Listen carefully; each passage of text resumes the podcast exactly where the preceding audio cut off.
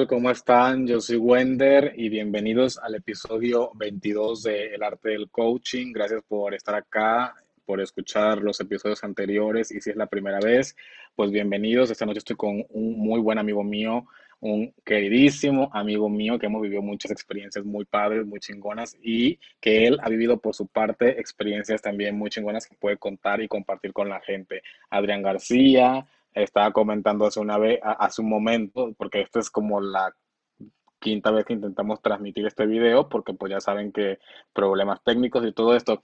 Ya estábamos transmitiendo, de hecho, en vivo y tuvimos que cortarlo porque no pudimos eh, con, con, con el video ni con el audio pero la ventaja de que no somos famosos es que nadie se dio cuenta, entonces podemos grabar de nuevo, empezar de nuevo y no pasó nada. Adrián García, coach de vida, empresario, viajero por el mundo, em, famoso, influencer, amistad. y vende tamales. ¿Cómo estás, amiguito? Vende, vende tamales los domingos y, y los lunes de repente machacado. Exacto, tortas de chilaquiles. Muy bien, amistad. Contento de verte, porque bueno, pues ya desde diciembre no nos vemos físicamente eh, por diferentes razones, pero lo padre es que la tecnología pues cada vez nos acerca más. Aquí estamos presentes y ya cuando sea su oportunidad, pues eh, podría darte un fuerte abrazo. Pero muchísimas gracias por la invitación a este tu espacio y pues muy, muy y entusiasmado de, de comenzar. Vamos a fingir que no habíamos hablado esto. Sí, ¿desde cuándo no nos vemos? Diciembre, chamaco, desde diciembre específicamente, porque fue cuando eh, fue el tercer fin de, de, Génesis en Huachochi, cuando tú te fuiste preparado para la gran nevada, porque iba a nevar, iba a haber tormenta. Ay, güey. Tus, tus atuendos, tus botas tremendas que se quedaron guardadas, porque... No, las usé. Las usaste las botas de la nieve estábamos a 15 grados, pero yo las tenía puestas. Tus botas. ¿No te acuerdas? Estar tú muy bien, amistad, así con tus pinches bototas. Este, porque tú ya te, tú, ya te veías en ahí. Sálvame del olvido. ¿A, poco no te acuerdas que las usé? No, amistad, la neta no. Sí, te estabas burlando. Estaba tan encimado en mis descubrimientos. Te estabas burlando de mí todo el fin de semana porque las traía puestas y había sol. Bueno, lo más seguro es que sí, ya me hace sentido. O sea, no recuerdo, pero lo más seguro es que sí, me burlo, es parte de mí. Sí, sí me burlo, es cierto. es parte de mí, no me lo quieras quitar, ni pedo. Es que bueno, para contextualizar, nosotros hicimos un entrenamiento el año pasado en Chihuahua, que fue un, un, programa de liderazgo para gente que ya tenía experiencia o cierto nivel de, de, sí, de experiencia en programas de liderazgo, ¿no? Y estuvimos tres meses trabajando pues muy intenso. El primer fin de semana lloramos como pendejos, el segundo fin de semana lloramos como pendejos y el tercer fin de semana lloramos como pendejos. Para no, para no cortar, o sea, llorar como pendejo era parte de, entonces fue primer fin, llorar como pendejo, segundo y tercero ya cierre así, mamalón, llorar como reales pendejos y bien padre, pero mi amigo en perrísimo con sus botas de nieve. Por que no quede duda. Para esto, esto fue en Chihuahua, pero el tercer fin, el último fin de semana fue en Huachochi, que es a cuatro horas y media arriba la sierra, la, la, capital Tarahumara, me quiero equivocar, la capital Tarahumara, el corazón de la sierra Tarahumara, creo que así se llama, el corazón, algo así, ¿no? Bueno, no me quiero pues equivocar, pero bueno, pues... Si tú quieres atreverte a hablar los pendejos sin saber, pues adelante. Yo como me corrige. Creo y, me atrevo a equivocarme que le dicen a, Huachochi el corazón de la Sierra Taromara o la capital de la Sierra Taromara o algo así, ¿no? Pues por ahí nos pueden corregir. El punto es que ahí hace mucho frío. Era diciembre y nos, nos, decían... Nos advirtieron. Nos advirtieron. Lleven cosas para el frío, prepárense, ropa térmica, no van a aguantar, menos 15, menos 20, se van a morir y ahí va tu pendejo a comprarse botas para la nieve, ropa térmica chingoncísima. Claro que tú no traías, eh, güey, tú ibas como si fueras a Mérida. Con mis calzoncitos. Nada más procuré que los calzones no estuvieran agujerados para que no entrara un frío por ahí. Nada más. Pero tu pendejo, ahí va. tu pendejo ahí va comprando ropa ah, eh, innecesaria y yo dije, pues llegamos a Huachochi, 10 grados, sol normal. Y yo dije, pues güey, yo no tenía zapatos, bueno, tenía zapatos, tenía botas o zapatos, creo que zapatos de vestir y las botas de la nieve. ¿Qué me ponía? Pues dije, me vale madre, ya las compré, las voy a usar y, y creo que es la única vez en mi vida que me las voy a poner. Bueno, no, en mi vida no, pero pues en mucho tiempo sí. Entonces las usé, las botas de la nieve, y, y tú te burlabas ese fin de semana, yo me acuerdo, pues yo dije, me vale madres, porque yo Ya me las compré. compré para Huachochi. Exacto. El sol, sol de 15 grados, 20 grados, así. Güey, así, este, incandescente, pero él con sus botas de nieve. Pero frío no tuve, Es muy importante. pero frío no tuve. Pero bueno, total que ya, ya ocurrió esto, luego ya no, pues yo me di, me fui a Monterrey, en enero me fui a San Antonio y ya no he estado volviendo a México por diferentes razones, ya para eso tendríamos que hablar de un podcast específico. O sea, tenemos que abrir todo un tema, o sea, diferentes capítulos. La Eso es otro podcast. de México. Total, que pues ya no nos hemos visto, pero hemos estado muy, muy, muy en contacto. Es más, es curioso, mira, el universo es muy cabrón, porque, o sea, literalmente te volviste mi jefe, pero no he, o sea, no has tenido oportunidad como de regañarme o de decirme cosas feitas, porque pues Porque, pues, estoy. porque no es. Bueno, no te la estoy guardando, puta. Ay, no. Wender, ¿por qué hiciste eso? Pues porque, Ah. bueno, portando diferente. Así.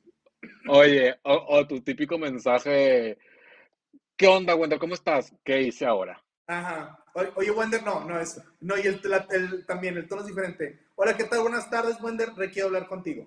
Ay, no, ¿qué hice ahora? Dime, porque no sé, no sé qué hice, pero por lo que sea lo voy a aceptar. No, bueno, pero bueno, está bien. Este, total que, bueno, pues igual pronto nos veremos y nos abrazaremos y volveremos a compartir otro espacio juntos, que pues ya sé que no estuviste en Génesis 2, pero pues a veces a lo mejor me estás esperando para la siguiente generación. Según nosotros, sí, los mismos, ya, ya, ajá. Pero bueno. Ilusos, pero ninguno. Y ya sé, güey, o sea. Uno propone y Dios dispone. Mm. Oye, pero me acuerdo, me acuerdo que yo dije, todos juntos, todos, sí, los No. mismos, y el pendejo fuera del país. Bye. Ya sé. Bien. Iluso. Oye, amigo, Dime. tú eres, eres, eres un hombre que ha tenido muchas experiencias de vida, unas más intensas que otras. Claro. Se puede decir eh, poco o mucho de ti, pero el punto es que se puede decir, que es lo importante. Triste que no se pueda decir nada. Yo sé, y eh, lo que pasa es que para este episodio no nos preparamos, o sea, no, no armamos ningún guion. Dije, vamos a hablar de muchas cosas, ¿no? Pero yo tenía en mente que nos contaras porque tú tuviste un viaje muy importante en tu vida que lo cambió todo. De hecho, es el, el- el título de este episodio, un viaje que lo cambió todo. Ay, Por si no te había dicho, ese es el título del Ah, episodio. Al Tíbet, o sea, te fuiste por ahí, te encerraste y algo, o sea, yo quiero que nos cuentes toda esa experiencia, que, que, a dónde fuiste, qué viviste y, y nos compartas por qué ese viaje lo cambió todo. Fíjate, me tengo, voy a requerirme al pasado, ¿no? Eh, ¿Por qué te digo que requiero irme muy atrás? Porque algo que me queda clarísimo, y es bueno, es la premisa con la que, con la que yo vivo, es que sí tenemos un propósito, claro, inclusive desde antes que venimos, venimos a este plano existencial. Y entonces, conforme vamos avanzando en, nuestras experiencias, vamos agarrando eh, vivencias que nos van puliendo para ese propósito, aunque en ese momento no sepamos. Entonces, yo desde muy pequeño, y muy pequeño, estoy hablando de siete años, eh, empecé a tener acceso a eh, temas esotéricos a través de un cómic, así de sencillo. O sea, y es más, yo en el departamento este que estás viendo aquí, eh, yo viví los primeros años de vida. Entonces, yo estaba en la Ciudad de México cuando, literal, entrando, me topé con una hojita de un cómic que arrancaron y yo vi bastante interesante. Y entonces ya luego supe, y el cómic, para no hacerte el cuento muy largo, tocaba muchos temas esotéricos. De hecho, es de un autor eh, que acaba de morir este año, por cierto, Oscar González Loyo. este, y es Karmatron y los transformables. Y entonces en ese, en ese cómic se hablaban de muchísimos temas esotéricos, ¿no? Eh, temas de budismo, temas hindús, eh, de la fuerza kundalini, etc. Entonces, desde muy pequeño empecé a tener acceso a eso. Pero una cosa es lo que se queda como pues la fantasía, la ilusión, pero él no, no está siendo consciente de todo lo, el aprendizaje que te va preparando para, bueno, en ese momento yo no estaba consciente de lo que me estaba preparando para lo que venía. Entonces, bueno, pues yo eh, posteriormente nos fuimos a vivir a la ciudad de Monterrey y allí estudié eh, el resto de la primaria, secundaria y la preparatoria. En la preparatoria es cuando eh, empiezo a entrenar Kung Fu, artes marciales, que era algo que yo quería hacer, ¿no? Este, ¿Por qué? Porque pues ves muchas películas y eh, la meditación, la concentración, el dragón, el cabello del zodiaco y la chingada. Entonces, oh, dame tu y la madre. Entonces, bueno, empieza Kung Fu. Y pues sí, ¿cuál era mi sorpresa? Que más allá, bueno, era un entrenamiento muy pesado, eh, pero pues también sostenido, volvemos a lo mismo, con toda una filosofía de, de, conciencia, eh, meditación, de conocimiento, que conectó con lo que en algún momento solté, ¿no? Y em, las personas con las que entrenaba, eh, mi instructor en ese momento, su plan era crear un vínculo directo con el monasterio Shaolin. Yo practicaba Kung Fu Shaolin y el monasterio Shaolin, te digo, está en China, ¿no? Y la idea era eventualmente ir a entrenar allá. Entonces, en ese momento de mi vida, creo que, bueno, lo he platicado pocas veces, pero sí, yo estaba tan metido que una parte de mí dije, no, es más, no, no, voy a estudiar carrera. O sea, yo de aquí me voy a ir a enclaustrar, a hacerme monje Shaolin. Sí, chuchi tus calzonzotes, claro que no, me metí en carrera, me metí a la carrera, terminé la carrera, etcétera. Pero esta gente con la que entrenaba, ellos sí alcanzaron, no si son monjes, pero sí alcanzaron a eh, ir a China, que cabe mencionar estoy hablando que esto es 95, 97, China estaba eh, realmente saliendo del, del, comunismo y se estaban abriendo las fronteras, o sea, cuando estás hablando de un, de un país comunista, pues es muy cerrado, muy, muy cerrado. Claro. Eh, entrar los extranjeros es prohibido, entonces es un territorio totalmente diferente. Pero para entonces estaba la apertura y sin embargo, pues aunque estaba saliendo y ya no era comunista, pues obviamente sí hay, sí hay un rezado, ¿no? Y entonces están sus fronteras muy cerradas. Entonces fue toda una travesía eh, crear ese vínculo, porque yo seguí en contacto, aunque ya no entrenaba, ya una vez graduado eh, de la carrera, eh, aunque, ya, aunque no entrenaba, seguía en contacto con esta gente. Em, y entonces, te digo, es impresionante cómo cuando realmente estás abierto a la vida te da las señales que te dicen, porque muchas veces nosotros como coaches hablamos de fluye, confía, etc. pero hasta que no estás ahí, y tiene la evidencia, creo que la, la, palabra fluye o confía empieza a hacer sentido. Y ahorita te lo estoy platicando porque en ese momento no estaba consciente de qué, qué es lo que estaba pasando, solamente yo seguía caminando a lo que estaba sucediendo. Entonces, eh, recuerdo muy bien, bueno, en ese momento, pues yo estaba súper clavado en el tema de la televisión. Yo quería ser conductor, porque aparte termino la carrera sin saber qué putas, a, a qué putas dedicarme, y entonces, bueno, empiezo a tener eh, contacto con la tele y dije, eso, eso es lo que quiero, salir en la tele, quiero ser famoso, que la gente me conozca, la chingada. Entonces, bueno, pues iba a castings y la madre, conduje varios programas. Entonces, mi obsesión era, quiero ser conductor. Y eh, precisamente en el 2006, una chica con la que estuve conduciendo en un proyecto anterior, eh, Nadia Escobar, por cierto, que ya ahorita está en Miami, tenía, bueno, en ese momento se usaba Messenger, y entonces tenías tu fotito de Messenger, ¿no? Tu avatar.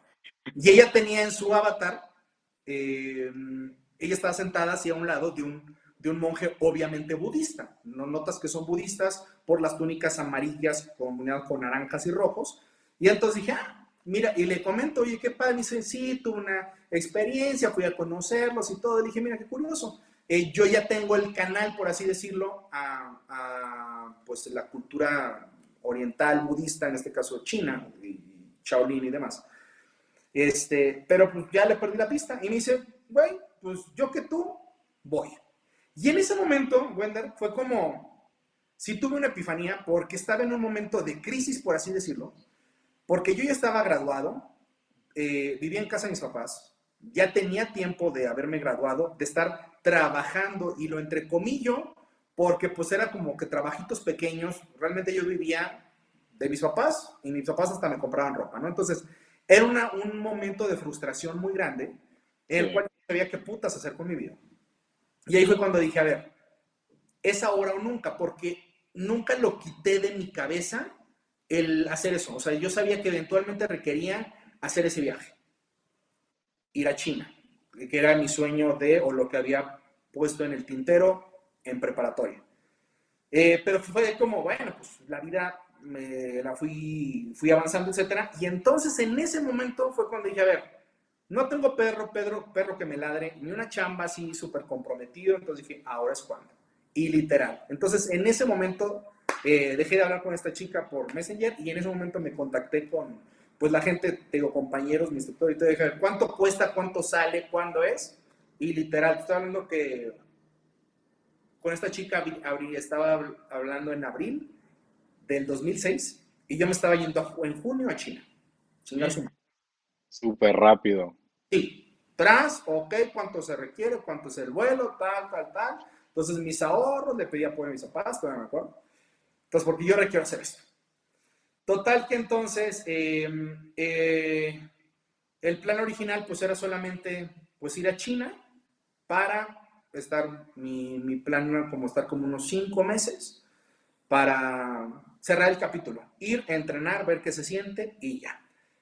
Pero parte del entrenamiento, o sea, bueno, parte de toda esta, esta corriente, pues también estaba la meditación, porque son dos cosas diferentes, hay que aclarar. No crean que todo lo que es artes marciales... Es pelea. No, no, número uno, no es pelea, no. pero o sea, no solo es pelea, pero aparte no todo tampoco es pura filosofía, es un deporte. ¿no? Es un deporte sostenido ancestralmente, con cierta eh, filosofía de vida, etcétera, pero no creas que son intrínsecos. Y de hecho, literal, lo que fui a hacer a China ah, es el deporte, es el entrenamiento. Por eso, cuando me hablan de, bueno, si quieres ir mucho más profundo, ve a Birmania. Birmania, te, eh, te, te, platico, es un país, o es Myanmar, Birmania tiene diferentes nombres, es un país que está pegado a, India y, Tailandia, ¿no? Y entonces eh, hace frontera con ellos. Entonces, eh, pues también se practica mucho el, budismo, específicamente el tipo de meditación que se practica ya es la meditación vipassana, que era la, meditación que practicaba Buda, que es una meditación de contemplación. Y ya, perfecto. Entonces yo hice como que mi, mi tour maravilloso, entreno en China y luego de ahí me voy a Birmania. Entonces, literal, yo entro en junio a, eh, llego a China y empiezo, es un internado, no era el maestro de Shaolin, es un internado, es una escuela con, que, que, que la administraba un monje Shaolin, que era el director. Y entonces empiezo a entrenar ahí para posteriormente, eh, entré en junio y en noviembre me fui a, Birmania para regresarme en febrero a México. Entonces estuve prácticamente tres meses en, en Birmania y cinco meses en China. Sí fue una mega, mega chinga, porque sí es, eh, te platico, es culturalmente parece que estás en otro planeta. O sea, si me dicen, si me han dicho estás en otro planeta, lo creía, porque todo es diferente, todo, ¿no? Es eh, no solamente los sabores, sino inclusive las, eh, la comunicación no verbal, una cosa que tú crees que significa una cosa, para ellos significa otra. Entonces una cosa puede ser una grosería y tú juras que estás siendo súper amable. Entonces eh, fue un choque tremendo. El primero es pues el baño, porque pues ellos hacen al ras del suelo. Ya los baños occidentales, tú te sientes en una tacita, no. Los chinos, literales en cuclillas. Lo cual, cabe aclarar, es lo más sano para el organismo, pero bueno, es otro tema.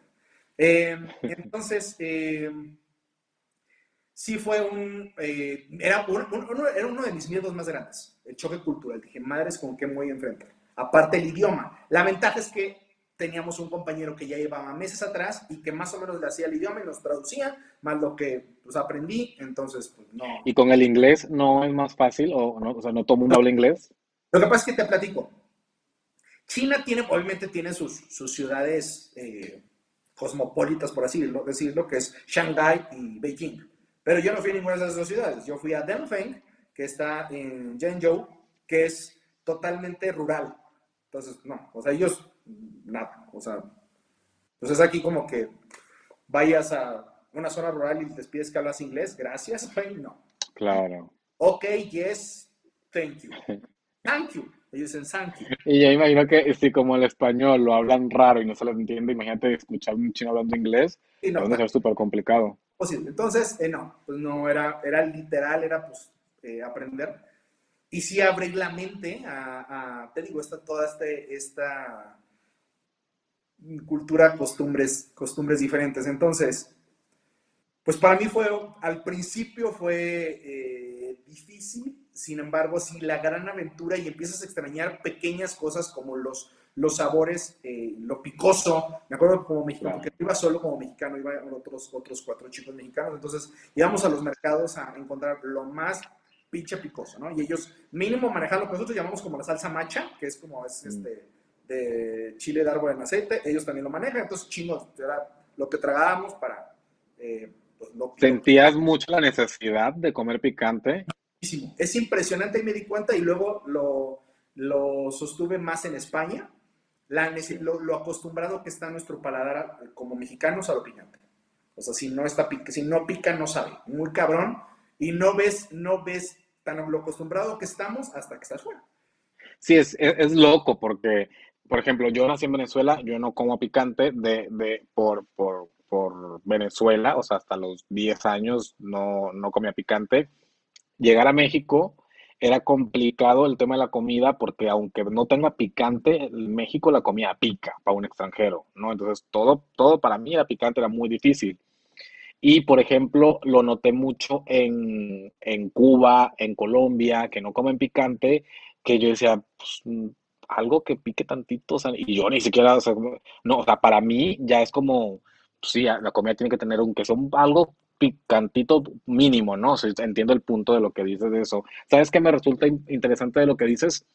Que eh, eh, yo me imagino que la gente que te escucha debe decir, no, pues sí, pinche viaje, lejísimos, quién sabe en qué parte del mapa mundi esté y pues lo que habrás gastado.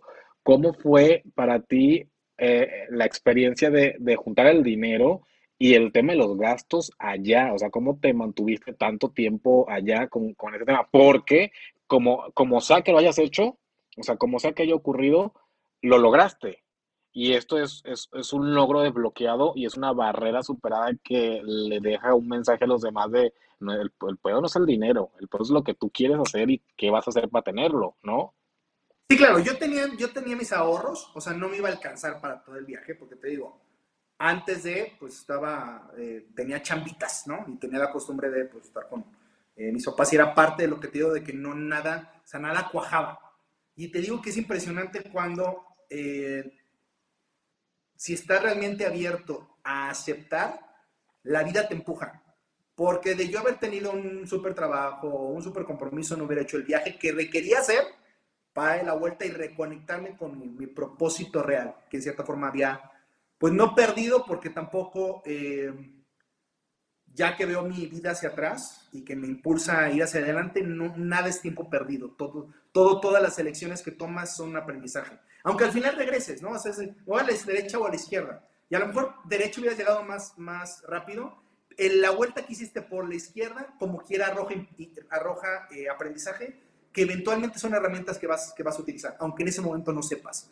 Eso creo que es lo que, lo que más he agarrado y para mí ha sido, ha sido maravilloso. Porque inclusive cuando doy los entrenamientos hablo acerca de eso, de hubo un momento en mi vida en donde yo estaba muy frustrado porque sentía que estaba picando piedra a lo pendejo.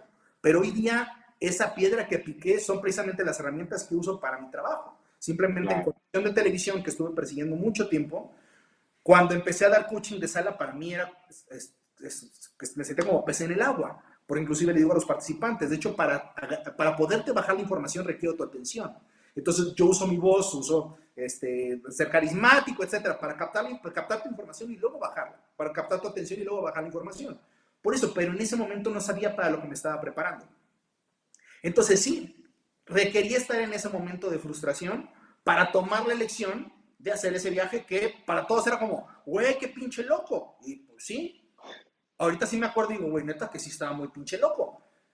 Y sí, así, así ha sido mi vida, pero son, son momentos inclusive que hasta te puedo decir son dos personas, porque hay veces que, que me considero una persona muy, eh, honestamente me, me considero muy lenta, a veces muy miedoso, pero cuando me, me envalentono, me envalentono para, te parece que son dos, dos yo en mí, ¿no? Es como que me está Claro. Eh, y sí, era, fue, fue esa epifanía, ese momento que tuve de, de vete, ¿por qué? No sé, pero lárgate, ¿qué tienes que hacer? Ah, va. Y fue una cosa, una cosa me, me, me llevó a la otra, porque literal, pues estando allá, eh, número uno, fui muy grande, grande entre comillas, eh, yo tenía 27 años cuando me fui, y en este internado, en esta escuela de Kung Fu, pues el alumno más grande tiene 16, 17. O sea, ya para, el, para alguien que tiene 18 ya está viejo. Y de hecho, el, el, el monje me encantaba que me decía Gen Lao, Gen Lao. Gen Lao significa muy grande. Porque él lo que, lo que le. Gen Lao es muy viejo, Lao es viejo. Gen mucho, Lao viejo. Gen Lao, Gen Lao. Eh, y, pero, pero él se encariñó mucho conmigo por las ganas que le echaba. Pues yo sí, o sea, una vez que me comprometo a algo, le metía y entonces, bueno, pues dentro del Kung Fu, pues están las acrobacias, ¿no? Las vueltas y todo. Y me tienes como pinche Kung Fu panda, güey. Yo me lanzaba. ¡ah! Hasta que los matrazos que metía me decía el maestro, mejor vamos a ver otra cosa, ¿no? no si todavía te vas a pinches desgraciar. Pues los chavitos desde 10 años, güey, ya dan. Cuídate, ¿qué te decía, qué te decía el monje? Cuídate la cadera. Sí, güey, no, no. Pero sí, o sea, como él, él y obviamente pues había alguien que me traducía, me decía, es que sí, o sea, este, te ve, te, te, te ve que, que, eres muy comprometido, que estás avanzando muy rápido, sin embargo, ese mismo compromiso más joven hubiera sido de la chingada, el cuerpo de no te da, ¿no? Pero a mí me valió un cacahuate, eh, pues yo entrenaba, te digo, pues era, pues a eso, a eso íbamos. Entonces, el primer entrenamiento comenzaba a las 5 de la mañana y terminábamos a las 7 de la noche. O sea, entrenabas, descansabas, entrenabas, descansabas, entrenabas, descansabas. Entonces, eh, pues sí, era, es más, ni siquiera, yo estaba acostumbrado a entrenar muy fuerte aquí, pero eran dos horas. Allá no era tan pesado como aquí, pero no era así que no era, bueno, como dicen, no era lo duro, sino lo tupido. No era entrenar muchas horas. Eh, y sí, pues empecé a agarrar una condición padrísima, eh, me gustó mucho, descubrí muchas cosas, pero luego vino, y no pero, sino más bien sumo, eh, la experiencia en, Birma, en, Birmania, porque ya cumplo en, si sí, era noviembre, noviembre fue cuando me, me fui a, a, Birmania. Y el, me acuerdo que el monje me decía, quédate y te enseño el kung fu original, o sea, porque el kung fu acrobático, que se ve en las olimpiadas y todo, no es el original. El original es más tirándole a tipo Tai Chi. Le dije, no, pues que ya, ya tengo un plan, pero yo regresaré y todo. Pues regresé, ya nunca regresé. Mm. Este, pero de ahí me fui a, a Birmania, que fue también. Oh, eh, estuve pues tres meses prácticamente en el retiro de meditación y es total silencio. Pues ahí como ves que hablo como merolico, eh, pues sí, fue es estar en silencio total porque es, es contemplación. Estuviste eh, tres meses en silencio. Ajá. 90 días, prácticamente 90 días.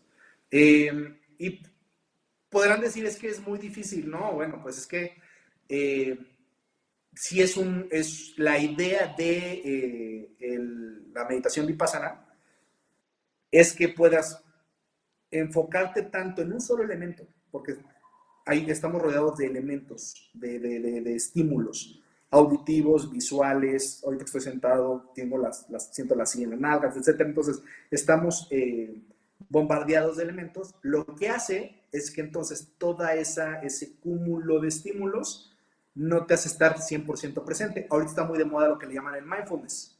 Mindfulness, sí. eso es 100% presente en el presente, en lo que estoy viviendo.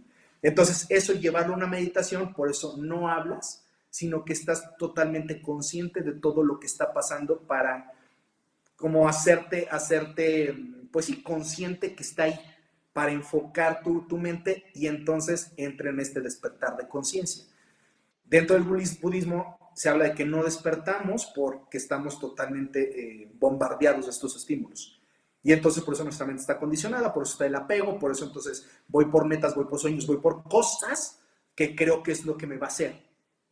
Mm. El budismo habla de que la verdadera libertad está cuando solamente existo y solamente disfruto. No me acelero, no entro en, ansiedad, en angustia. Pero para eso se requiere ese control mental, porque de hacerlo de otra forma, si hablamos de un desapego, si me quiero mm, salir de este departamento y vestir en harapos, voy a, sufrir porque como quiera no, no, tengo ese nivel de conciencia. Entonces, a través de, la meditación, de esa meditación en específico, es entrar eh, en un mindfulness, así, tan fuerte que entonces la mente haga ese, ese, ese salto a, pues es un salto cuántico, por así decirlo, de entonces dejar de eh, percibir la realidad como, como algo permanente. La realidad, es, la realidad es impermanente. Y cuando podamos percibir esa impermanencia es cuando entramos en tranquilidad y no en frustración. Por ejemplo, ahorita estamos viviendo, que fue con lo que comenzamos, estamos viviendo dos eventos muy fuertes. Eh, lo que acaba de pasar en, en, en, el metro y lo que está pasando en Colombia. ¿no? Entonces entramos en, es que ¿qué está pasando? Cuando podamos comprender que todo lo que sucede es parte de un plan mayor, no entramos en frustración. Nuestra, nuestra, nuestra, eh, nuestro condicionamiento es el que juzga lo que está bien y lo que está mal. Entonces vemos tragedia, ¿no? Y entonces es, ¿qué vamos a hacer? ¿Cuántos más que sacan este gobierno? ¿Qué sé yo? Caos, claro. Entramos en, entramos en frustración, entramos en lucha. Pero si pudiéramos salirnos y ver el mapa completo, pudiéramos entender que todos los que están viviendo, todos los que estamos viviendo, porque me incluyo, todos los que estamos viviendo esos eventos son necesarios para lo que sigue. Si no lo hubiera vivido, no hubiera pasado, como te platicaba hace un momento. O sea, si hubiera tenido el mejor trabajo, si hubiera estado en mi gran casa, etcétera, en ese momento no hubiera hecho el viaje. El viaje que literal me dio herramientas para dar un salto, para estar donde estoy ahora y poder ver más cosas. ¿Eso qué significa? Que entonces, güey, vivo a toda madre, pues yo tranquilo, no, porque sigo, sigue habiendo ego en mí, sigo sigue habiendo carnita y sigue habiendo crecimiento. Todavía estoy en la escuela. Entonces, por eso todavía siento, por eso todavía me enojo, me emputo, me entra miedo, me veo injusticia y quiero cortar de la cabeza a alguien. Cuando la, cuando la conciencia eh, sube o cuando trasciende, entonces ya no entra en eso. Sabe que todo es perfecto y lo acepta. Pero, pues es todo un reto. Entonces, bueno, eso fue lo que, lo que aprendí en Birmania, me empapé de budismo, eh, que más que una religión es una forma de ver la vida. Y te digo, todo, todo se empezó a, acomodar, porque después de eso, regreso de Birmania, muy curioso, está muy de moda, un documental que inclusive salió en el cine, que se llama What the Bleed You Know, y tú qué sabes. Y entonces ese documental junta varias corrientes filosóficas, una de ellas, o no filosóficas, sino más bien tipo metafísicas, que habla del pues, budismo, física cuántica, eh, el experimento de este, ya se me fue el nombre, de un doctor japonés que hablaba de que si le ponías palabras con connotación negativa al agua, impactaba en las... Mm, eh, eh, lo hizo Maseru Emoto, científico japonés. Exacto, y eso tiene que ver con la física cuántica, que es decir, la realidad es impactada por lo que yo espero. Entonces esto puede llevarnos a un, o sea, si pudiéramos verlo y, e incorporarlo a la capacidad y el poder que como seres humanos tenemos, bueno, no como seres humanos, sino como seres vivos, que estamos conectados. Es decir, realmente, y yo sé que pues, si alguien me escucha y es muy religioso, a lo mejor no le va a caer muy bien, pero literal somos dioses. O sea, Dios no es alguien ajeno, somos parte de Dios. Claro. Y en ese, en ese, en ese ser parte de esta nuestro creador. Pero como nuestra conciencia limitada no nos permite verlo, requerimos elementos externos en, lo cual, en el cual reflejamos nuestro poder. Por eso existen los dioses. Por eso, ¿cuál es la diferencia entre Odín, Zeus y Dios? Que alguien dio ese poder y no lo da, sino lo refleja. Entonces, le rezo tanto, por ejemplo, como, no sé, los vikingos. Ahorita que estoy viendo la serie de vikingos o sea, creo tanto en un Dios llamado Odín que cuando sucede el milagro pienso que Odín fue el que lo hizo. Pero realmente fue mi poder autorizado y en, un tercero. Entonces así funciona. Eso es física cuántica, es decir, creo tanto en algo que hago que suceda.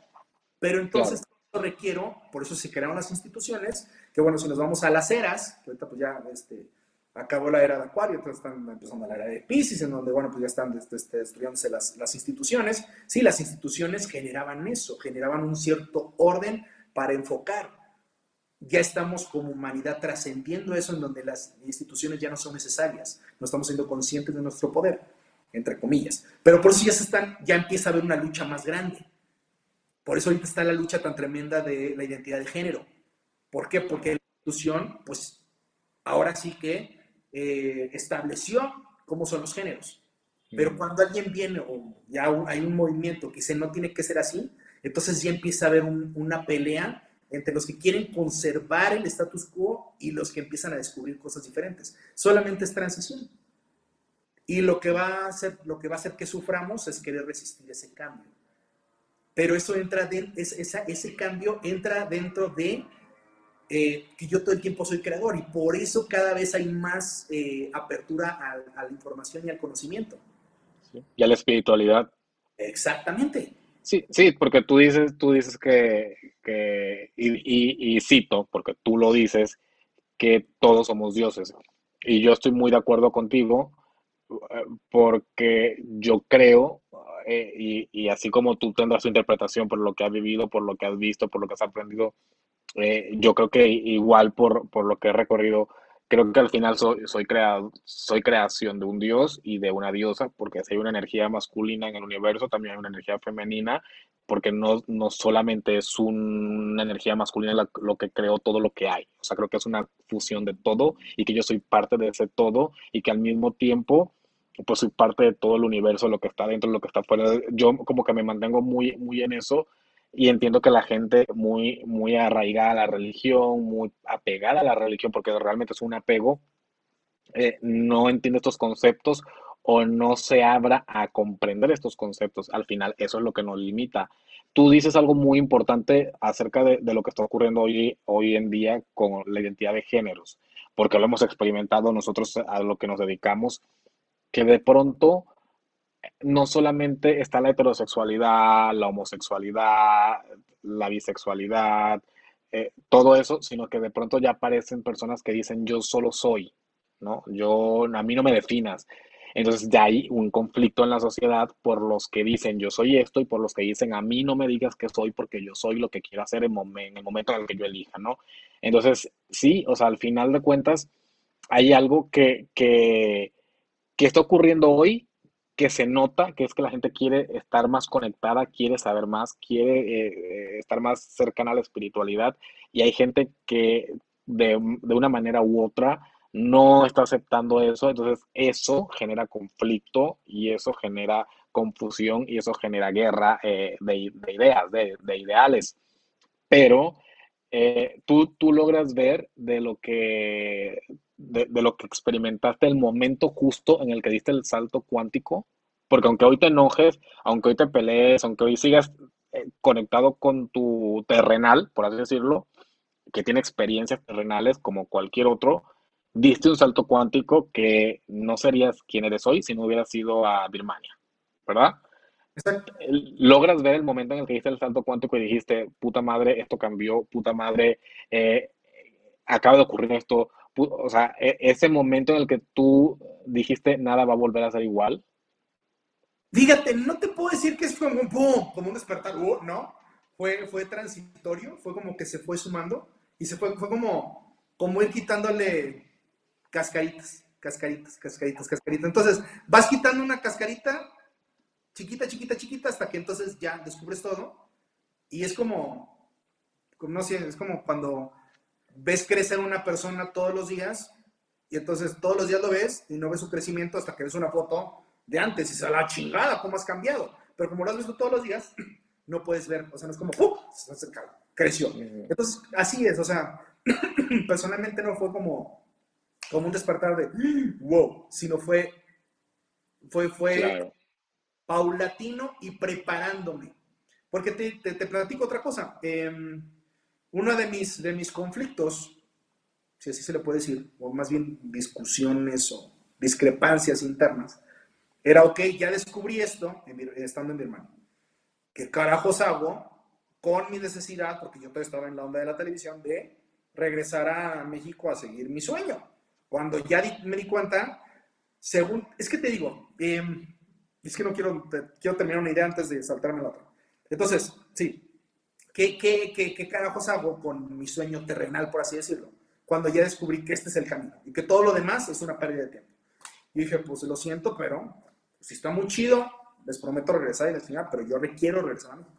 Y entonces, si regreso a México, eh, pues empiezo a vivir otras cosas, entre ellas mi descubrimiento de, diferente de mi sexualidad, eh, en cuestión también de, del trabajo, etcétera, y es cuando elijo eh, venirme aquí a la Ciudad de México y luego conozco el coaching, ¿no? O sea, es la primera vez que me siento un básico y, y entonces como que es como una, un, donde se juntan los caminos y se encuentran. Por eso yo disfruto tanto lo que hago, porque me doy cuenta que trabajo en lo terrenal mientras también trabajo lo espiritual y no requiero estar eh, metido en Birmania meditando. Hoy ya creo que este es mi camino.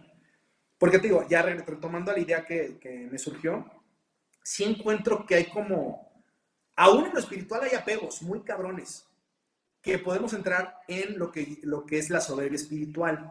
Que entonces es, yo estoy trabajando en lo espiritual porque yo me estoy iluminando, pendejos todos están perdiendo su tiempo en el terrenal y digo, mm. porque tampoco.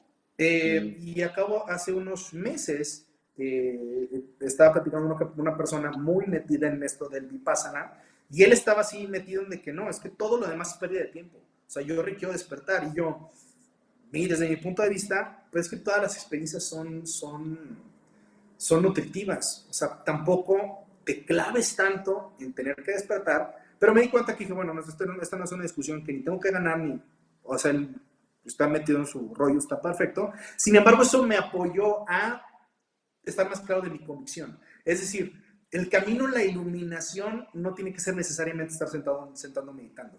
Inclusive si nos vamos a lo kármico, tú enfócate en cumplir tu propósito, enfócate en ser una buena persona, por así decirlo, que sume a un karma positivo y vas a llegar a esa iluminación. Y de hecho, eh, hablando con este chico, me habló acerca, yo realmente conozco y me encanta el budismo, pero no estoy tan clavado. Pero él mismo fue el que me dijo algo que dije, madres, güey, o sea, sí que estaba escuchando lo que de decir. Y me platicaba algo acerca del hermano de Siddhartha Gautama, de Buda. O sea, Buda, pues el, el Buda, ¿no? De esta era, se iluminó el. Pero entonces Siddhartha muere y pues su hermano es como el que, el que queda ah, eh, pues encargado de todo el movimiento. Sin embargo, como que había como una, imagínate como un niveles, ¿no? Y entonces este, el hermano de, de Siddhartha, no había logrado despertar. Y si no lograba despertar la conciencia, en cierto tiempo iba a perder su, su puesto, por así decirlo, ¿no? Y entonces estaba tan, tan, tan metido, tan metido en querer despertar, tan querido, que llegó un momento en que se desesperó y dijo, ay, ya. Si despierto, chingón, si no, chinga su madre. En el momento que soltó, se iluminó. Claro. Y yo, ajá, y, y me estaba diciendo así yo, o sea, suelta. O sea, no tiene que ser de una forma. O sea, solamente ahora sí fluye, camina, entre más entres en... Porque literal, yo estaba allá en Birmania y dije, madre, o sea, pues yo quiero regresar a México y quiero hacer más cosas, pero pues según esto, pues todo es pendejo, todo es pérdida de tiempo, porque es más estar metido en el samsara, que es este, el ego y la madre, y entonces pues, estoy, cuando debería estar ocupando mi, mi foco en despertar y salir de aquí, iluminarme la nirvana, porque fíjate, estando allá, te digo, no se podía hablar. Y los primeros que rompían la regla eran los monjes, ¿no? Se acerca, porque entonces te, te, te, te hablaban así tú, güey. Estás hablando, manito, aunque estés hablando bajito, ¿no? Estás rompiendo la regla. Pero sí se acercó, me, me, me acuerdo mucho de un monje ya grande que me dice, es que ya estoy enojado, o sea, llevo mucho tiempo, o sea, llevo mucho tiempo así aquí y no despierto. Y yo así como, güey, pues yo nada más lo escuchaba, porque no, o sea, no sé qué. Voy a hablar. Y como que yo, güey, yo llevo un mes aquí, ¿no? Entonces, ¿cómo te apoyo? No, no, no. Pero entonces es como, te digo, hay cosas que van sumando y que en ese momento yo sí, sí fue como, ay, pobrecito, ¿cómo lo apoyo? Pero hoy de aquí ya lo recuerdo, suma más a esa convicción de, a ver, ¿para qué? ¿Cuál es tu pinche prisa de iluminarte? O sea, vive y disfruta y suelta y la vida te va a llevar ahí. Confía. Más que entonces donde que debe pasar. ¿No? Ahora, si nos vamos a eh, lo que estamos viviendo en este momento, las tragedias, Colombia, el metro, etcétera. Eh, de hecho, lo, lo, platicaba en la mañana con Frida. Eh, ¿Eso nos, nos hace no empáticos? No, sí te hace empático, sí sientes, etcétera pero una cosa es que entonces puedas ser empático y acompañar a alguien al sufrimiento y otra cosa es que caigas en el drama y el enojo de que alguien tiene que pagar. Alguien hay que cortarle la cabeza porque por su culpa. eso no va a apoyar a la gente que se acaba de morir, no le va a apoyar a la gente que tiene el hospital, no apoya. No, Claro. eso no sirve de nada. Y al final solamente es tu frustración proyectada en un evento que querías que pasara para tener razón y seguir emputado.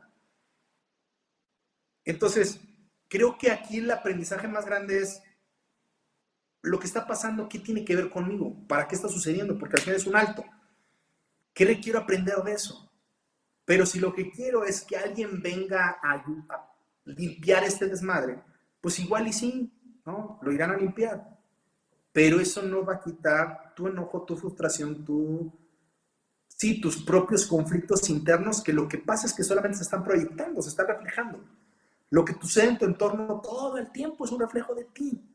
Y si lo que quieres es arreglarlo hacia afuera, te estás perdiendo el gran regalo de trabajar en ti y callar tu mente para entonces saber para qué está. Pero es que no veo, ¿por qué está pasando? ¿Quiere decir que entonces yo tumbé el metro? No, tranquila. ¿Qué sientes? ¿Qué ves? Tampoco quieres Exacto. tener la información. de- No. Entonces, te digo, es, es una línea muy delgada entre sí avanza, pero tampoco caigas en la frustración que debe ser de una forma, porque entonces, pues, vas a, vas a estar como un perro queriéndose alcanzar la cola. Toda la vida. Exacto. En vez de solamente disfrutarlo, shh, calma. Entonces, si te sientes mal, si te estás emputado, si estás, también está bien. Es que no debería de ser porque yo ya hice un viaje a Birmania y no, güey. O sea, a mí me queda clarísimo que vivo mi terrenal a toda madre y requiero vivirlo. Entonces, yo no me peleo, sí, porque de repente hay gente que, y creo que a lo, a lo mejor lo has vivido, que cuando estás en un momento de humano, de enojo, de frustración, es como, "Mm, ¿y eso que te dedicas a ser coach? Y yo, sí. Pero ¿qué crees en este momento? Pues, es, Sí. No, sí, y, y- y nosotros lo hemos hablado muchas veces. Creo que, que por ejemplo, lo- los, los agentes de cambio en este plano terrenal, si algo nos apoya a ser instrumento para acompañar a otros, es justo sumergirnos en las experiencias terrenales como ningún otro.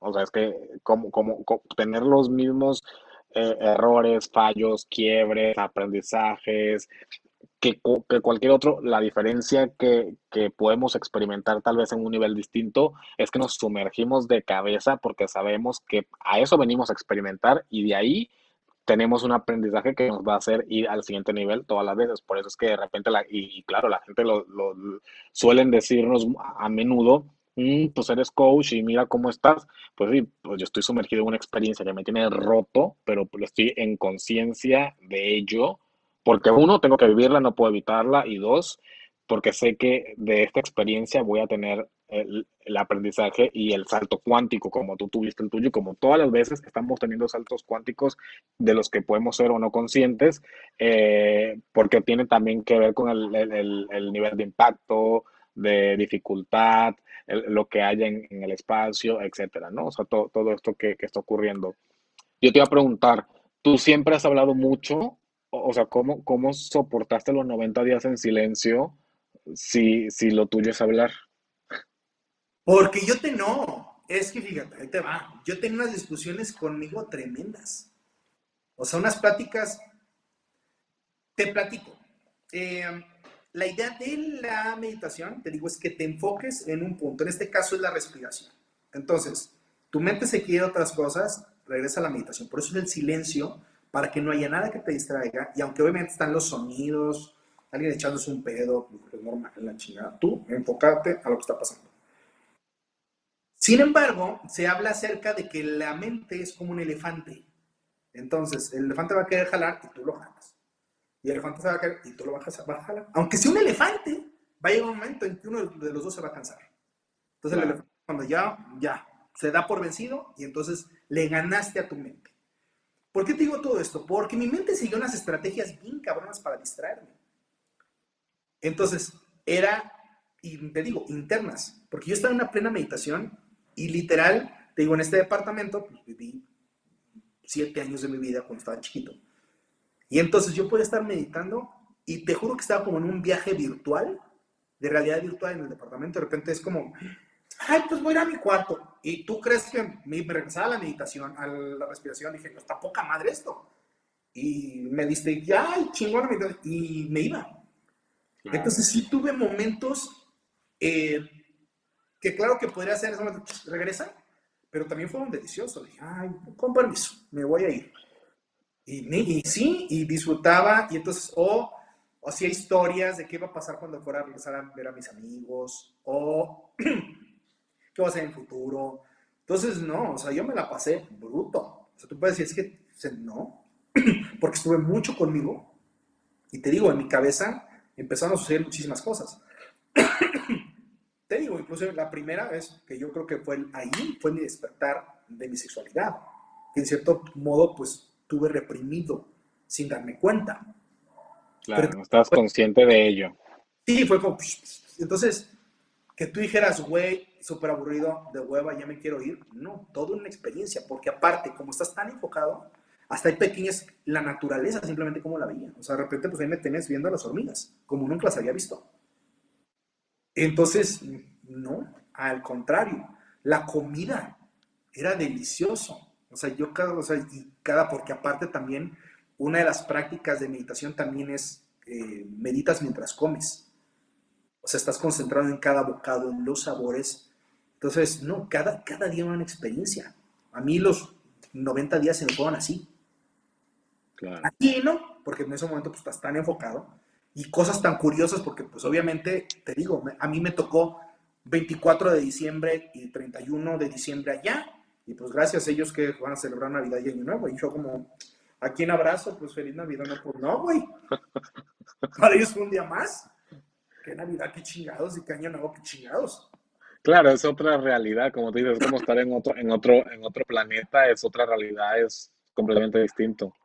Pero qué chingón que estuviste abierto a experimentarlo, pues cual, tal cual, ¿no? O sea, cuál es, cuál fue, qué es lo que, lo que al final te dejó la experiencia, porque con todo eso, eh, tienes talleres de lo que aprendiste ahí, o sea, tú impartes talleres de lo que aprendiste ahí, o sea, que, que, es algo muy chingón que al final, ya después de tanto tiempo, te sigue acompañando, o sea, tienes la experiencia tatuada.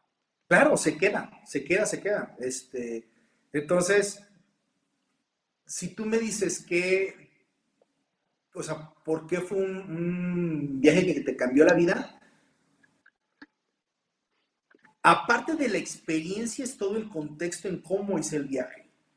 Fue como un, pues chingar su madre, vete. Y así he tomado muchísimas decisiones.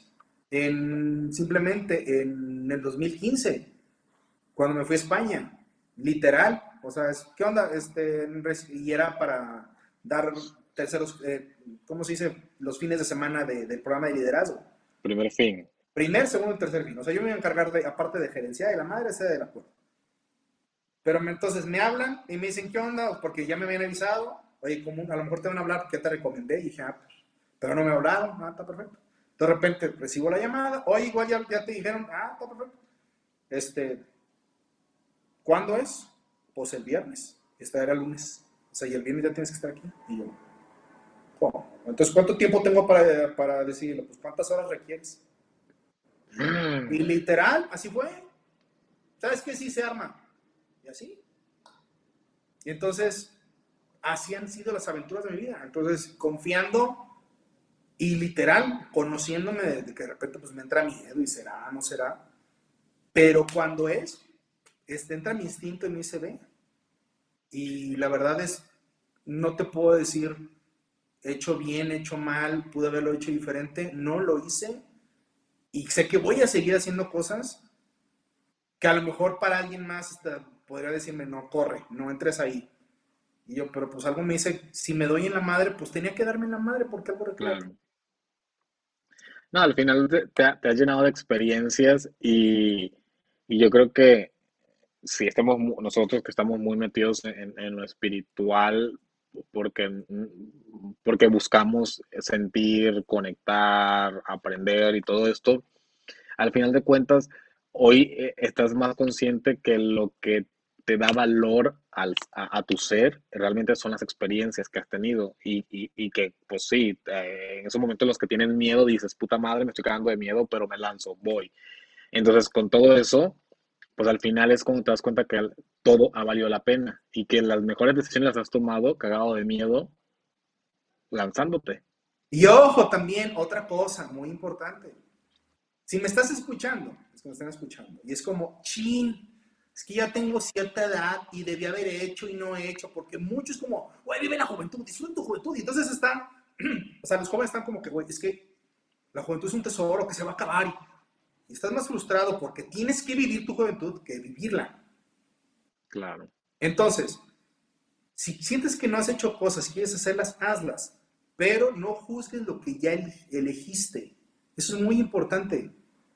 Porque entonces lo que, lo que te dices, digamos, que tienes 30 años, 35 años y ya tienes una familia, y una parte de ti es que debía haber aprovechado, debía haber viajado, conocido, pero ahorita con, con dos hijos de esposa, como chingados, eh, pues las, que, que, no hayas viajado quizás es lo que hace que hoy día tengas a tus hijos y a tu esposa. Y quizás es lo mejor. Ahora, ¿quieres hacer cosas diferentes? Go, hazlas. Pero no, o sea, pero sé compasivo con las decisiones que tomaste. Porque ahorita que está de moda Marvel y los multiversos y la chingada, no tienes acceso al multiverso donde tomaste una decisión diferente. Y si la tuvieras, nada te garantiza que de haber tomado esa decisión, hoy día tu vida fuera mejor o fuera la vida que quisieras. Entonces, sí, o sea, recibe los consejos, recibe la información, pero relájate. O sea, no es como, ah, quiero aprovechar. Ajá, porque entonces ni estás disfrutando el presente porque debería de ser de diferente forma. O juzgando tu pasado porque debiste haber aprovechado. No, sí lo aprovechaste. Escúchame lo que te digo. Estás donde estás por las decisiones que tomaste. Pero tu cabeza te hace un cuento que si te hubieras ido a Bora Bora, con la güera, puta, no, güey, pues no. Por no te fuiste por miedo o por lo que tú quieras, está perfecto. Hoy quieres tomar una decisión diferente, hazlo. Pero que hoy tengas la conciencia de que quieres tomar una decisión diferente es por las decisiones que tomaste. Así es. estás muy pinche loco. La, la neta es que estás muy pinche loco. Y tú lo sabes. Gracias. Pero te voy a decir dos cosas. Gracias, lo sé. Lo sé. Pero te voy, a, te voy a decir dos cosas. Estás muy pinche loco.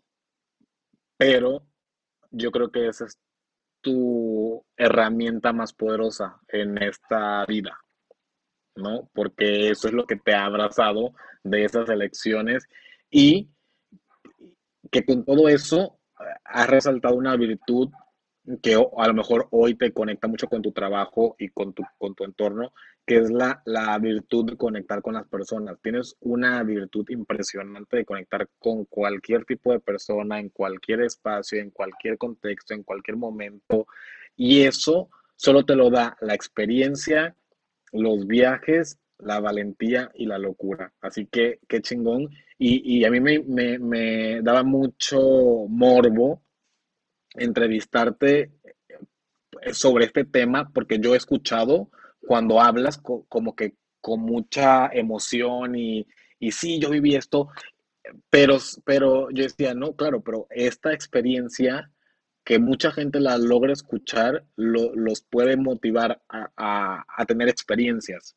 Y yo creo que lo valioso del, del ser humano es enfocarnos en tener experiencias, varias experiencias, muchas, porque hoy más que nunca sabemos que pues el tiempo mm, es una mamá que nos inventamos nosotros para tener orden en, la sociedad, para organizarnos como civilización, pero en realidad no sabemos cuánto tiempo vamos a estar acá y lo único que tú puedes hacer mientras estés es tener experiencias. Ajá, y ojo, porque ahorita estamos hablando de pues, mi viaje a China y claro, a la chingada pero ojo, o sea, que vayas al súper, hoy en este momento puede ser una experiencia. Que de repente tengas a tu hijo y de repente volteas y te diga papá, y es la primera vez que te dice papá, la madre, ya es una experiencia. O sea, ojo con también, sí, tiene experiencias, pero no quieras encapsularlas a las experiencias. No, no, no quieran irse todos a China, ¿verdad? Películas, güey, y entonces, a ver, tu vida ya es una experiencia. Y fíjate, una, una obviamente amo Disney y Pixar por todo lo que hacen. Esta película de Soul, que ese es el mensaje al final, porque él estaba obsesionado con su, encontrar su pasión, lograr objetivos, lograr metas. O sea, yo lloraba cuando, cuando se acabó la película. O sea, que es, solamente es vivir, güey. Ese, ese, esa es la chispa. En cada momento, en cada, en una hoja, en este momento, o sea, de que tu hijo es un desmadre porque este, está comiendo y la madre, y a lo mejor estás enojado por todo el desmadre que hizo, pero cuando lo veas que tiene 20 años casándose y vas a recordar cuando tenía el desmadre, y ya es una gran experiencia, por su inocencia, por su... Entonces sí, ten experiencias, pero no desde el juicio de qué experiencias debes tener, porque entonces vas, vas a poner tu vida en juicio de cómo debería de haber sido. Y entonces vas a entrar en ansiedad y frustración de, madres, ¿sí es cierto? Se me está acabando el tiempo. Y entonces, y no conozco Europa, güey. ¿Cómo puta no conozco Europa? Pues no, no conoces Europa, Y es que tengo una pinche vida muy monótona. ¿Según quién, cabrón? Porque es la que tú has elegido y a lo mejor, exacto, es la mejor. ¿Quieres elegir algo diferente? Go, padrísimo. Ahorita es cuando pero no juzgando las experiencias que has vivido, porque entonces todo el tiempo vas a estar en frustración y lo más fuerte, vas, no vas a estar en agradecimiento.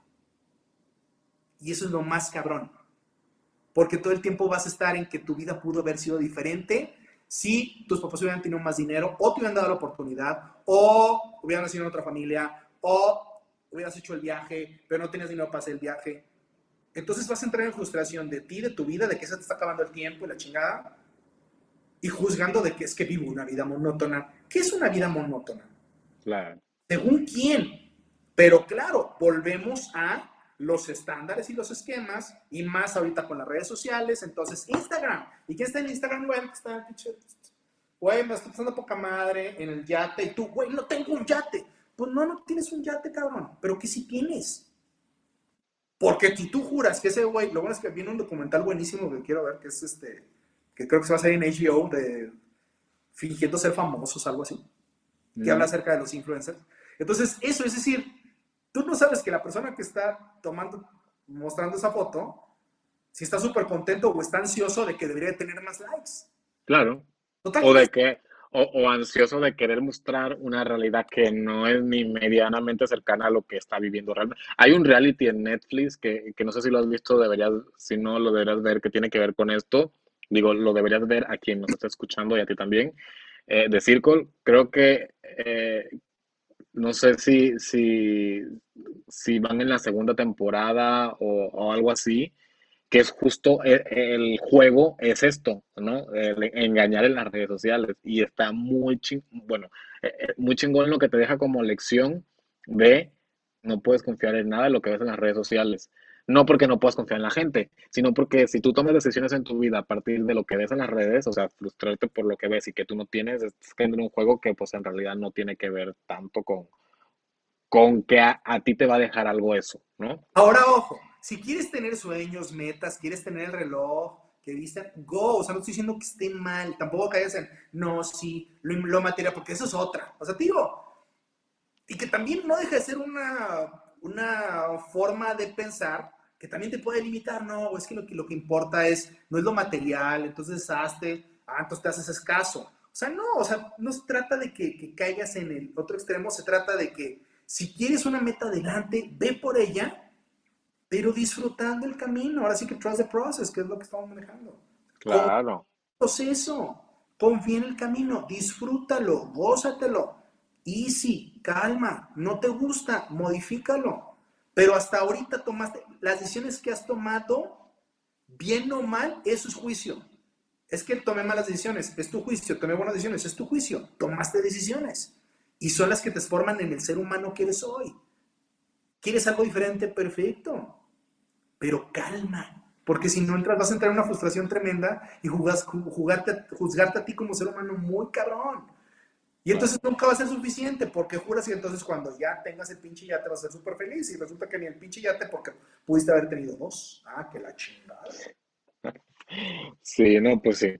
Bueno, total que el punto es, cuestiona cómo estás, cómo te sientes, todo lo que te rodea, solo para que tú tomes decisiones en en pro de cómo te quieres sentir y cómo vas a satisfacer tus necesidades, aunque yo creo que inevitablemente vamos a estar en juicio de lo que vemos. Solo que con el tiempo podemos hacer conciencia de que quizá hay juicios que puedes evitar o son innecesarios, o que los vas a hacer y no vas a estar tanto tiempo en el juicio, o que vas a hacer juicios por puro placer de hacer juicio, porque nosotros jugamos mucho esa interacción, de repente en una mesa de coaches jugamos mucho a hacer juicios sobre nosotros mismos, sobre lo que está pasando, pero me gusta decir que jugamos porque lo hacemos como, como riéndonos, como burlándonos de, de, cómo lo hacemos en la inconsciencia normalmente, ¿no? Entonces eh, ya es como algo que tú puedes eh, desarrollar. Pero bueno, hay una sección de este programa. A ver. que tiene que ver que ya, ya para cerrar, que tiene que ver con preguntas y respuestas. La ah. gente quiere, mucha gente quiere eh, que quiere como una terapia, como coaching, pero pues a lo mejor gente solamente tiene una pregunta y te quiere hacer la solo pregunta y con la pura pregunta te van a decir, ok, nice to meet you, bye, nada más quería saber qué pensabas y ya. Entonces a mí se me ocurrió que podíamos abrir una sección de preguntas y respuestas y que la gente pudiera preguntarnos inquietudes y los invitados con su sabiduría pudieran responder eh, estas preguntas, aunque están advertidos que las preguntas no siempre van a ser propias ni correctas, digo, las respuestas no siempre van a ser propias ni correctas, vamos a responder lo que queramos y se tienen que aguantar.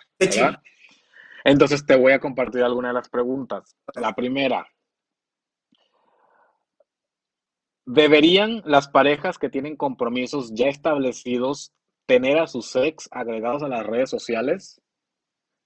Sí, claro. Por, te voy a decir por qué. ¿Por qué? ¿Por qué? Porque esto es, eh, digo, al final es una, es una elección de la, de la pareja. Mi vista es, si no puedes tener, o sea, si yo te prohíbo tener a tus ex, si tú me prohíbes a mis ex que estén en las redes sociales, tiene que ver más con el miedo. Y entonces quiero controlar y que no vaya a ser que te piquen y que te regreses. Entonces tengo cero confianza en ti, cero confianza en mí, cero confianza en la relación. Entonces, más bien, si tengo una necesidad de prohibirte, tiene que ver más con mi inseguridad. Y es donde, pues sí, quizá el otro me dice, pues está bien, pero así como le prohibí los exes, luego le vas a prohibir salir y luego le vas a prohibir vestirse de cierta forma o porque esa inseguridad no se va a acabar por cancelar cosas por fuera. La inseguridad la tienes tú. Entonces, al contrario, yo digo, padrísimo. Y qué chingón hasta que hagan, una este, escena y se, se comentan las experiencias. Si uno de mis sueños más grandes es poder luego poder estar en la misma mesa. ¿Por qué? Porque pues mi pareja fue una persona muy importante para mí. Y no se puede, es que es mi pasado, no, es mi presente, ¿por qué? Porque sigue siendo importante para mí, por lo que compartimos y en esta nueva etapa por lo que podemos compartir como amigos. Ahora, si te lo quiero limitar, tiene que ver más con mi inseguridad. Si me lo quieres limitar, tiene que ver con tu inseguridad. Y perfecto, nos sentamos y platicamos porque estás tan inseguro. Ahora, porque pues, aunque no esté en la red, si lo quiero hacer, lo voy a hacer.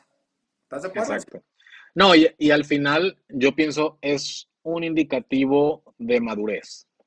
O sea, si tu pareja tiene una relación eh, buena, eh, sana con su sex, quiere decir que es una persona madura, que de alguna manera tiene inteligencia emocional, relacional y que ha podido pasar página y ha podido avanzar. yo creo que es un indicativo de madurez que está muy chingón. Eh, yo también estoy a favor, ¿por qué no? Y si son amigos, chingón. O sea, eso para mí es un indicativo de madurez y yo creo que es algo muy positivo. Me preocuparía si esa persona con la que yo esté habla pestes de sus exparejas, está enojado, con rencor, eso sí me preocuparía porque digo, pues puta, pues que si en algún momento conmigo no funciona, ¿qué puedo esperar yo? ¿No? Entonces, muy bien, yo creo que pienso igual que tú. Ahí va otra. Tengo hijos y se llevan muy bien con la pareja de mi ex. ¿Debería sentir yo celos? O sea, es que más que deberías, es, si lo sientes, es igual con la pasada, ¿de dónde vienen? No tiene que ver con la pareja de tu ex, tiene que ver con que tal parece que alguien te puede robar tu lugar. Y entonces, es que voy a dejar de ser su madre. Ese es tu miedo hablando. Porque no van a poder tener otra mamá. Nada más eres tú, etcétera. Pero si entras en competencia, entonces, ojo, pierdes el foco de la relación que estás creando con tus hijos por hacer competencia con la otra. Entonces es tu ego. Y gracias, tú, muy linda madre, pues tus hijos están importando un cacahuate, te está importando más ser the good mom, la favorita de tu La única. Eh, pues no está chido. Claro, sí, al final, eh, pues si tus hijos son amados y, están rodeados en un entorno de amor por la persona que está con su pareja, con, con, su papá, por así decirlo, pues, ¿no? Qué, qué padre, pero bueno. La respuesta tal cual. Siguiente. Pienso en mudarme del país en los próximos meses, pero estoy conociendo a alguien. Mi pregunta es si debería cancelar todo y darme la oportunidad de seguir conociendo a la persona o irme. Ay, manita. Fíjate, es que... No me gustaría estar en tus zapatos. No, es que te digo, te digo porque yo lo viví, yo fui. Es momento que yo lo estoy preguntando. Yo cuando, te, vámonos a remontar, en 2009, yo estaba a punto de venirme a las, 2008, sí, 2008. Yo estaba a punto de venirme a la Ciudad de México cuando conocí a alguien y yo, bueno, no mames, entonces, y todavía le dije, oye, bueno, es que me voy a ir. ¿Se podrá que, pues, de larga distancia, en lo que me acomodo, y me dice, no, o sea, si te vas, pero yo estaba tan clavado que me quedé. Y terminé, corté y me vine para acá en el 2010, a la Ciudad de México en el 2010. Tú me dices, puta, pendejo y la madre, ¿no? Porque la experiencia que viví, pues requería para sumarla. Entonces, pero por otro lado, si hubiera dicho, ay, no, chingada, pues hubieran sido dos años más en la Ciudad de México que hubiera conocido otra cosa. Entonces, pues mi invitación ahora sí, como me ha funcionado a mí, sigue tu instinto. O sea, no hay tiempo perdido, no hay lecciones malas, todos son experiencias. Entonces, si tu instinto dice, es que era el viaje de mi vida, pero me quiero quedar, pues quédate, postérgalo un año. No, es que ya me quiero ir, pues vete. ¿Te enamoras? Ah, bueno, pues ya conocerás a alguien afuera. Es, sigue tu instinto. Sí. no, al final de, de las dos posibilidades, hay una que te va a dar paz al elegirla o te va a perturbar solo saber que no va a estar. Entonces ya de ahí puedes tomar una, una decisión. Pero si el viaje tiene que ver con, tus sueños, con tu profesión, con tu crecimiento, yo creo que es, una posibilidad que, difícilmente deberías dejar ir. Y si esa persona va a ser para ti, las maneras de que ocurra las van a encontrar entre los dos. Si no, se va a olvidar muy rápido y pues next, ¿verdad? Diría Niurka, next. Next. Pero es lo mismo, no es, es como, es que, es que, ¿qué es lo Porque muchas veces entramos en, y a lo mejor estoy diciendo, la, estoy diciendo una pendejada, pero pues me preguntaste. preguntaste. No, me preguntaste. Es lo que dice, o sea, ¿cuál es la razón? ¿Qué es lo que debe decir, güey? Pues la razón te va a decir, vete, vete tú primero, date, date tú primero. Pero tu corazón te dice, ah, quédate. Pues mi invitación es quédate porque si te vas, pues vas a estar. Y si hubiera sido The One That Got Away, no sé, es decir, no, no, yo soy muy malo para... La respuesta es esa, es esa. No te voy a decir, no te voy a decir que hagas lo correcto, jamás.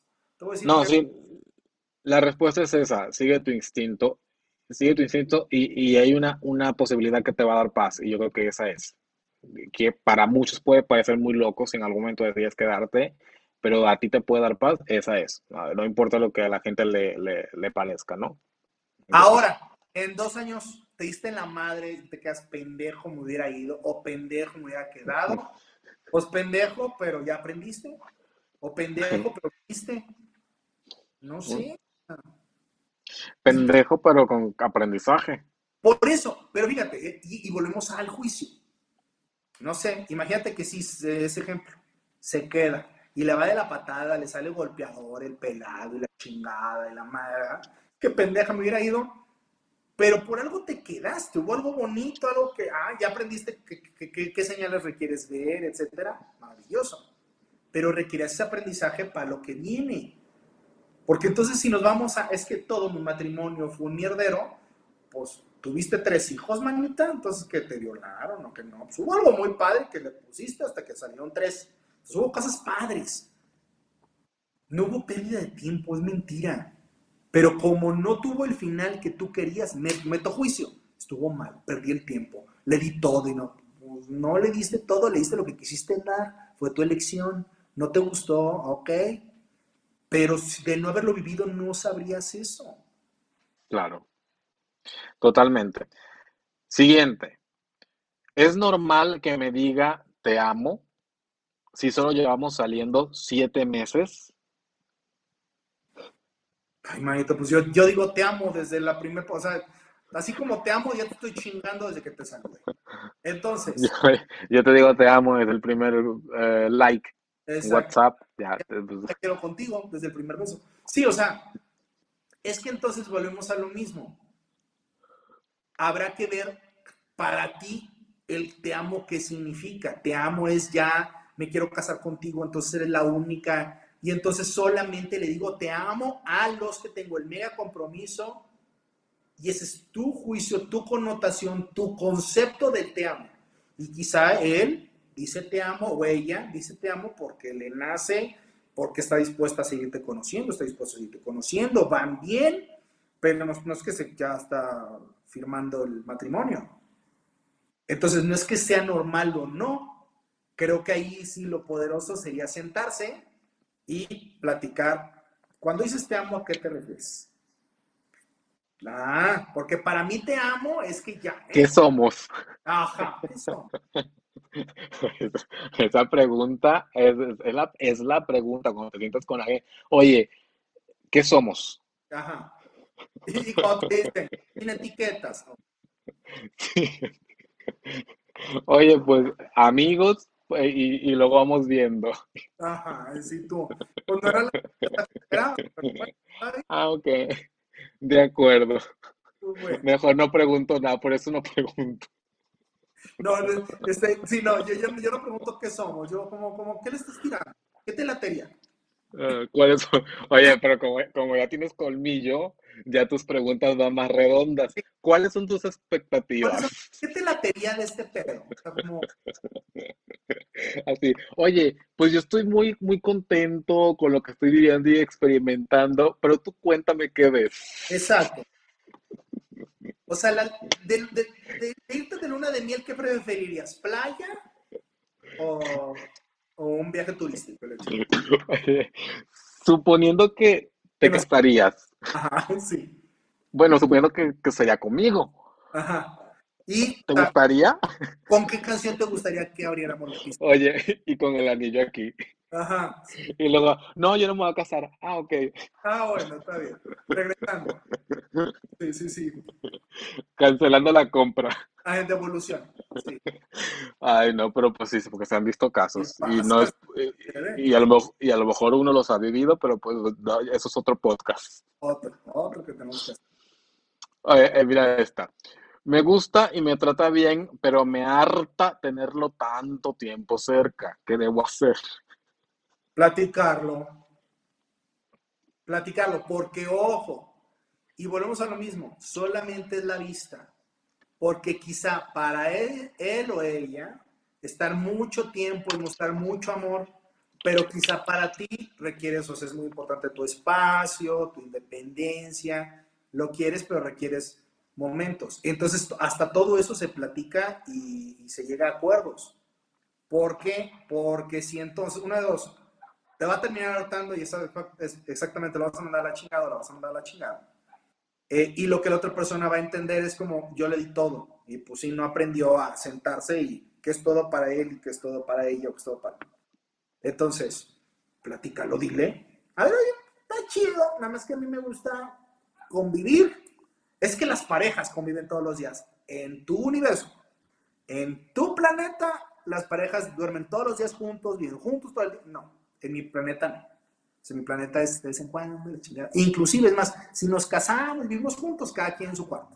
Ya ves que yo menciono. Sí, no, y, y, y está bien porque hay gente, yo creo que yo también soy como un poco así, que, que le gusta tener su espacio, como sus momentos de soledad y, y que no tienen que ver con que haya más o menos amor, simplemente pues hay gustos y colores y sabores miles, ¿no? Entonces hay gente que, que le gusta de verdad experimentar la soledad y cuando se encuentran con alguien que es muy de contacto, muy de piel, veinticuatro siete pues hay un conflicto, hay un choque y eso, como tú dices, sí hay que hablarlo. No tiene que ver con que vuelvo, haya más o menos amor, tiene que ver con que tienen que hablarlo para que encuentre la persona que quiere su espacio, el tiempo que, que, que, que quiera estar a solas. Y, ¿no? y- y es válido. Y también tenga el- el- la otra persona el contacto a la piel, el- la cercanía, la interacción que, que necesita, porque hay gente como que le gusta, eh, como eh, están en, en los extremos, como hay gente que le gusta su espacio y es muy de, de- de estar solos, hay gente que no soporta estar solos. Entonces, eso sí tiene que ver con, con hablarlo, porque al final si no lo hablan, van a terminar eh, en un quiebre pues, innecesario, sobre todo por falta de comunicación. Entonces, como tú dices, eso sí, pues es importante en una relación, hablarlo, Totalmente. ¿verdad? Y esa fue la última, manito, ¿qué te parece? Ay, padrísimo, muy divertido. Ya con eso le, le damos respuestas a, las inquietudes y Sí, esperemos la gente que cuando, cuando quieran pueden enviar este tipo de preguntas a, a mi Instagram privado sí, o voy a estar subiendo la- las, el, el espacio de las preguntas en las historias para que ustedes puedan aprovechar y, y preguntar y en cualquiera de los episodios aparecerá tu respuesta de la mano de cualquiera de los invitados, que probablemente puede ser Adrián más adelante de vuelta. claro. ¿Qué te pareció? Me gustó mucho el episodio, mucha información. Ya tenemos una hora 22 minutos hablando largo y tendido. Entonces, pues muy bueno, hablaste de cosas muy interesantes. No, o sea, ese, ese es mi tema. Tú, tú me das hilo y yo no paro la boca. Entonces, pues mientras no se hayan aburrido, pues muy padre. No, el punto es este, el punto es dar un montón de información en un tiempo promedio de una hora, una hora quince, una hora veinte y que la gente pues lo, lo pueda escuchar cuando va manejando, cuando está lavando los trastes, cuando está trapeando, cuando, cuando quieran, ¿no? Entonces, eh, el punto es eso. Y sobre todo que pues que la gente que comparta este espacio conmigo pues hay gente que quiera compartir sus experiencias, así como, como un libro abierto, como lo has hecho tú, y, y, y mucho nos gusta el chisme y nos gusta la tramoya y nos gusta escuchar Ya, la vida de los demás y, y seguramente por esto estarás escuchando esto, ¿no? Y de esto va a haber mucho más. Claro. Así que, bueno, tú sabes que te quiero mucho, amigo mío del alma, mi amistad, te amo y espero que estés en otro episodio con, conmigo o con nosotros, porque vamos a, a- a estar varios más adelante y estás Venga. contemplado, invitadísimo. Y, y pues espero verte pronto y darte un abrazo pronto y agradezco mucho, mucho, mucho que hayas aceptado esta invitación para este episodio que quería grabar especialmente contigo a solas, antes de ir a, a los grupos. Amigo, muchísimas gracias. Yo también muy contento, agradecido por el espacio. Y pues sé que nos veremos próximamente y pues con más experiencias para seguir contando. Sí, muchas más. Y pues nada, esto fue todo. No sé si quieres decirle algo a la gente antes de despedirte, tus redes sociales, tus proyectos futuros, qué quieres que sepan de ti. Bueno, pues eh, síganme en Instagram, es arroba coach, coach Adrián, Adrián GL, coach Adrián GL, Facebook, coach Adrián García, arroba coach Adrián García. Eh, y bueno, pues creciendo muchísimo con el proyecto Fundamental. De hecho, eh, ya tengo un espacio junto con ella en radio en D95 con, con Mau en Chihuahua. Entonces, pues de la mano creciendo, avanzando, eh, vienen proyectos fuertes a nivel empresarial, coaching transformacional y pues contentos eh, de que aún con pandemia y todo no paramos, al contrario, aprendemos, nos rediseñamos y evolucionamos, que eso se trata esto. Qué bonito, qué chingón. Y aquí en, las, en, en las cajitas de información vas a encontrar sus redes sociales porque voy a, a poner los links exactos de sus redes sociales para que lo sigan, lo, lo, lo busques, si quieres saber más de él, lo puedas contactar o a través de mí también puedas, podrás encontrarlo, contactarlo. Y qué chingón que estamos creando cosas muy padres, muy poderosas y de la mano. Les mando un abrazo a todos los los que nos están escuchando. Besos enormes, gracias por estar acá y nos vemos muy, muy pronto. Chao, chao. Bye bye.